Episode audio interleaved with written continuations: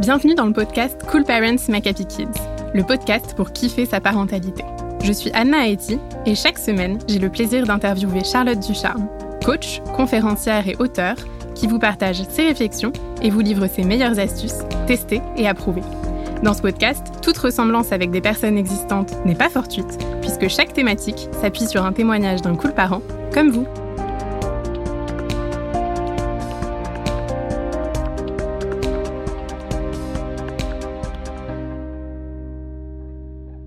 Cette semaine, on discute de toutes ces petites choses que nos enfants font et qu'ils n'auraient pas dû faire, ces fameuses bêtises. Alors comment réagir face à cela? Comment calmer le jeu? On en discute ensemble avec le témoignage de Laura, maman de deux enfants de 4 ans et demi et 1 an et demi. Laura nous explique que son fils de 4 ans et demi enchaîne les bêtises, comme elle le dit. Dans la liste, elle nous partage notamment le fait de casser des verres ou des cadres en les décrochant, d'écrire l'alphabet avec un stylo sur le mur blanc, de découper son pyjama avec des ciseaux, de sauter sur le lit ou sur le canapé, et ainsi de suite. Laura nous explique que tout cela lui pèse énormément, que ça engendre une mauvaise humeur générale et que euh, d'un point de vue global, elle ne comprend pas pourquoi son fils continue à faire tout cela en sachant bien qu'il ne devrait pas. Alors déjà, euh, Charlotte, est-ce que tu as quelque chose à nous dire sur cette notion de bêtise? Euh, Selon toi, qu'est-ce qui fait qu'une action devient justement une bêtise? Ah bah elle devient une bêtise à partir du moment où on la nomme bêtise. voilà, ça tout simplement. Euh, nous adultes la nommons bêtise dans notre référentiel euh, à nous. Euh, et on n'a pas tous le même référentiel. On voit dans la liste que euh, Laura considère comme bêtise. Moi, il y a des choses où je ne considère pas que c'est des bêtises chez moi, par exemple.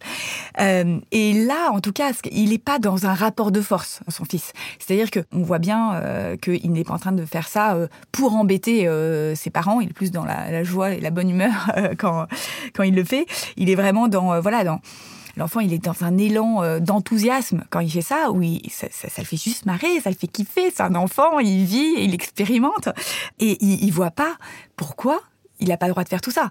C'est-à-dire que nous, quand on ne fait pas des choses, on y met du sens derrière. C'est-à-dire qu'on sait que on n'écrit pas sur le mur parce qu'on sait que ça, on a du mal à enlever le truc et qu'on trouve pas ça beau. Mais l'enfant, lui, c'est beaucoup plus compliqué parce que tu es motivé pour pas faire quelque chose quand tu t'en comprends le sens. Euh, si euh, je te demande demain euh, de prendre un bouquet de fleurs et tous les matins tu le déplaces du mur droit au mur à l'étagère gauche dix fois de suite, tu vas pas le faire, en fait, parce que tu comprends pas le sens de l'histoire. Et tu vas le faire si tu en comprends le sens. Et là, dessiner sur un mur, je me souviens très bien de ma fille un jour, je dis, mais pourquoi t'as dessiné sur le mur? Elle me répond, bah, c'est pour faire la décoration pour les invités. Je dis, bah oui, c'est trop gentil. mais non! Mais lui, il a pas du tout le même référentiel que nous, tout simplement. Euh, donc, euh, euh, donc voilà, c'est, et en soi, c'est pas mal, il n'y a pas de mauvaise intention, c'est juste que, en effet, dans notre référentiel d'adulte, c'est pas approprié. Mais euh, lui, l'enfant, euh, son job, et il est vraiment câblé pour, c'est d'expérimenter. C'est la façon dont il grandit, c'est la façon dont il l'apprend. Et il y a une réflexion que je me suis faite d'ailleurs il y a pas longtemps et que j'ai trouvé assez euh, dingue. Ma fille allait à la crèche il y avait des cours de motricité. Et je trouve ça complètement fou qu'on fasse des cours de motricité à nos enfants. Parce qu'en fait, notre enfant, euh, quand on les laisse évoluer en liberté dans notre appartement, de la motricité, ils en font eux-mêmes. Ils, ils, grimpent sur le canapé, ils sautent d'un truc, ils grimpent sur la table basse, etc. Et donc, on est obligé, nous, d'artificiellement reconstruire un environnement, euh, notamment avec les jouets, parce que on l'empêche, en fait, de faire ce pourquoi il est fait, c'est-à-dire expérimenter avec les objets du quotidien, les ustensiles de cuisine, etc. Alors donc Laura nous donne de nombreux exemples, comme on a pu le voir. Euh, par exemple, euh, l'exemple de, couper le, pyjama ou de sauter sur le canapé. Qu'est-ce que toi ça t'évoque? Alors, par exemple, sauter sur le canapé, moi, c'est un truc, et sauter euh, sur les lits, alors, euh, sauf euh, le lit des enfants, parce que malheureusement, il n'est pas de bonne qualité, et là, risque de... Mais sur le nôtre, il est, il est OK, par exemple. moi, moi c'est un de mes meilleurs moments à la maison. C'est-à-dire que notre canapé, on l'a sacrifié pour les enfants chez nous, et c'est le terrain de jeu des enfants. On est dans un appartement, ils n'ont pas beaucoup de place, et c'est leur toboggan depuis toujours. Et j'ai des tonnes de vidéos euh, que ce soit avec l'aîné que le dernier, où ils font des parcours, ils sautent, ils font, ils mettent un tabouret, ils font un plongeoir sur le canapé. Et en effet, le canapé ne ressemble pas à grand chose, mais j'adore, c'est mes meilleurs moments. Je les trouve trop mignons en train de jouer sur le truc, et c'est les meilleurs moments. Alors tout dépend du canapé qu'on a, mais c'est vrai que on essaye vraiment euh, de tordre nos enfants pour qu'ils rentrent dans un environnement d'adultes aujourd'hui qui n'est pas fait pour eux en réalité. Euh, c'est ça ce qui se passe. Et, euh, et, eux, en réalité, ils font rien de mal. Ils font juste leur job d'enfant, c'est-à-dire vivre, euh, voilà. Et c'est marrant comme on interprète euh, certaines choses comme des bêtises, parce que, par exemple, tu vois, l'alphabet. Enfin, je trouve ça génial que son enfant ait plaisir à dessiner les lettres de l'alphabet. Alors certes, c'est pas de bol, il le fait sur le mur, mais en soi, c'est quand même génial. Il y a plein d'enfants qui se désintéressent complètement de l'écriture et de la lecture, et il faut y aller à coup de forcing. Et, lui, il a un enthousiasme pour ça qui est débordant. Alors j'avoue, c'est sûr que c'est pas facile en tant que parent, surtout si eh ben, on n'est pas dans un environnement qui est fait pour notre enfant. Euh, donc je trouve que ça vaut le coup d'organiser aussi les... Euh, là, on a organisé souvent nos appartements en fonction de nous, avec de la belle décoration, du machin je comprends, je suis très déco aussi. Mais néanmoins, laisser un environnement aussi adapté à notre enfant, c'est beaucoup moins de contraintes pour nous et c'est beaucoup plus de fun et d'expérience aussi pour notre enfant. Alors justement, si on prend euh, cet exemple d'écrire euh, donc euh, l'alphabet au stylo sur un mur blanc, on peut comprendre qu'effectivement ça nous fasse pas plaisir. Qu'est-ce que tu conseillerais face à cette situation? Comment est-ce que toi tu réagirais? Alors déjà, moi, j'essaye justement de cacher les stylos. Pour info, ils sont dans un tiroir non accessible parce que les voilà, les stylos, contrairement au feutre, c'est lavable. Les crayons aussi, les stylos, ça l'est vraiment pas. Évidemment, il faut lui dire que c'est pas ok. D'accord. Mais il y a une différence entre dire je t'avais dit, t'écris pas sur le mur. Bon, ça dépend combien de fois, c'est combien de fois qu'il le fait. Mais si c'est la première fois, puis non, non, pas du tout. Loulou, euh, je comprends que t'as envie d'écrire, mais en fait, c'est pas du tout approprié. On, on peut pas l'enlever, c'est super difficile. Donc on va essayer de l'enlever avec lui. Il va voir qu'en plus, on retire pas. Toi, tu trouves ça peut-être joli, mais moi, je trouve pas ça joli. Je suis pas d'accord.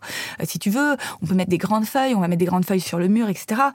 Voilà. Donc déjà, la première fois, il est pas censé le savoir. Et puis euh, après, peut-être qu'il va le refaire parce que pourquoi il va le refaire? C'est pas pour ne pas nous faire plaisir, parce qu'on voit bien que quand il le refait, il n'est pas là en train de chercher la bagarre avec son parent. C'est juste qu'en fait, il n'a pas réussi à intégrer le sens de ce qu'on lui a dit, parce que c'est vraiment dans un autre monde pour lui. Il ne comprend pas pourquoi nous, on fonctionne comme ça. Ça nous arrive hein, dans notre vie de tous les jours.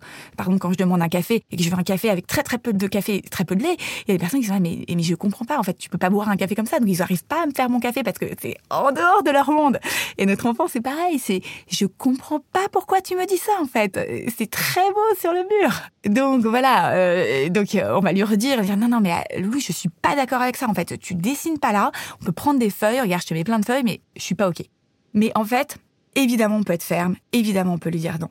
Mais la différence, c'est que à partir du moment où on a compris et on a vraiment compris au fond de nous que il a pas de mauvaises intentions, il fait juste son job d'enfant même si on est ferme dans notre attitude, on va pas être dans euh, l'over agacement de euh, j'en ai marre de toi, etc. Et ça fait quand même une grosse différence dans l'ambiance euh, familiale. Surtout que notre enfant, si on est vraiment dans l'agacement, on va lui refléter cette image de t'es naze, t'es nul, tu fais n'importe quoi, t'es mal, t'es pas bien. Alors que si on le comprend et on comprend que c'est un enfant et quand même, je trouve que c'est une créativité de dingue de couper son pyjama avec des ciseaux personnellement. Et que on le comprend et qu'on accepte et qu'on trouve aussi ça génial, même si on est ferme, on laisse euh, notre enfant aussi utiliser ses capacités créatives. C'est-à-dire que euh, on ne rejette pas tout en masse, on ne rejette pas tout ce qu'il est en masse. On voit cette beauté de cette créativité qui est juste géniale euh, et, euh, et, et, et, tout en mettant des, des, limites. Et justement, pour toi, comment est-ce que un enfant peut comprendre la limite entre ce qu'il ce qu'il peut faire et ce qu'il ne peut pas faire? Donc typiquement dessiner sur la feuille, oui, mais écrire sur le mur, non. La véritable compréhension, c'est de comprendre le sens. Et clairement, c'est difficile pour notre enfant de comprendre le sens. Pourquoi? Est-ce que je peux pas sauter sur le lit? C'est une vraie question. Si je suis petit, j'ai 4 ans, je pèse pas lourd. Le lit des parents, imaginons il est un peu il est assez solide, les sursorts, ça va pas l'abîmer et je vois pas que ça l'abîme. C'est très difficile pour l'enfant de véritablement comprendre. Et c'est pour ça qu'on en revient dans un espèce de rapport de force qui finalement ce fameux rapport de force qui fait tant de mal dans notre société où au final euh, ben, on lui dit mais non mais c'est parce que je te le dis et ce que je te le dis, c'est lui enseigner que quand quelqu'un dit un truc, c'est comme ça. Euh, en fait pour son c'est pas forcément euh, très intéressant d'avoir cette logique-là. Donc euh, voilà, donc essayer de, euh, il y, a plein de choses où il peut vraiment comprendre, notamment tout ce qui est chaud, le feu, le four. Euh, vraiment, il peut ressentir la chaleur. Donc là, ça vaut le coup de le faire ressentir, de lui faire vivre son expérience, qu'il voit que voilà le, le, verre il est cassé. Et puis parfois, bah quand il est petit, il peut pas vraiment comprendre le sens. Donc on va essayer aussi de s'affranchir de beaucoup de problèmes pendant une période qui est vraiment l'espace de deux ans, c'est pas grand chose, d'adapter un peu aussi l'environnement à l'enfant pour s'affranchir de deux trois bêtises quand même. Alors quelque chose euh, qui euh, préoccupe d'autant plus euh, Laura, c'est qu'il entraîne sa petite sœur dans ses bêtises et que donc elle se met aussi à faire tout ça avec lui. Qu'est-ce que t'en penses? Moi, ce que j'en pense personnellement, je trouve ça génial. moi, j'adore cette complicité entre les enfants, que l'un entraîne l'autre dans ses bêtises. Enfin, moi, c'est un truc que j'admire chez les enfants, que je trouve trop chouette.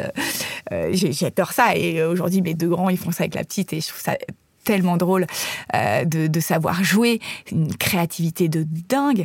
Euh, surtout qu'en plus, il y a plein d'enfants qui ne savent pas s'amuser tout seuls. C'est-à-dire qu'il y a plein d'enfants qui, sans les écrans, ne savent rien faire.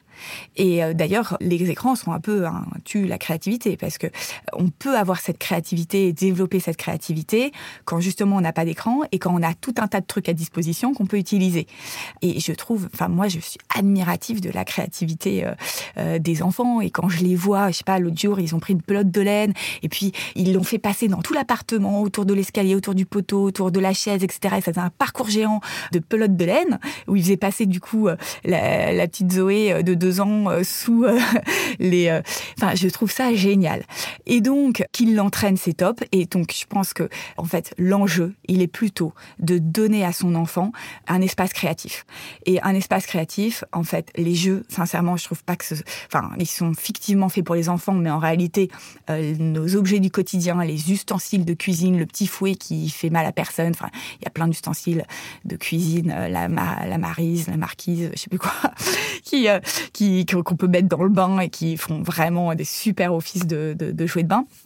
Et je trouve que de leur offrir un placard où, par exemple, il y a du scotch, des ciseaux qui font pas mal, des pelotes de laine, de la colle, euh, de la poubelle de recyclage, c'est leur offrir un environnement qui leur permet, voilà, d'avoir euh, toute cette créativité en utilisant euh, des trucs où c'est ok pour nous qu'ils les utilisent et, du coup qu'ils les entraînent. Oui, qu'ils l'entraînent dans sa créativité. Moi, je trouve ça génial. Merci beaucoup euh, Charlotte. On retient donc euh, que ce qui peut être vu comme une bêtise, c'est finalement aussi un élan euh, bien souvent de joie, de créativité de notre enfant, mais qu'il va appliquer à quelque chose qui n'est pas adapté. L'idée est donc plutôt de lui proposer des supports adaptés pour qu'il réponde à son élan, sans pour autant détruire les murs de la maison, par exemple. Absolument, on a le droit de dire non. Nous espérons que toutes ces belles idées t'auront plu et surtout qu'elles t'auront été utiles. Et si tu as envie d'être accompagné par Charlotte et toute la team pour vraiment mettre en application tous ces conseils et kiffer, grandir et t'accomplir, rejoins l'appli Cool Parents. Pour les milliers de parents qui se font coacher tous les mois, c'est une vraie bouffée d'oxygène, reboostante et transformante. Dans quelques semaines, tu verras déjà les bénéfices dans l'atmosphère de ta maison. Rendez-vous sur le site Cool Parents Make Happy Kids.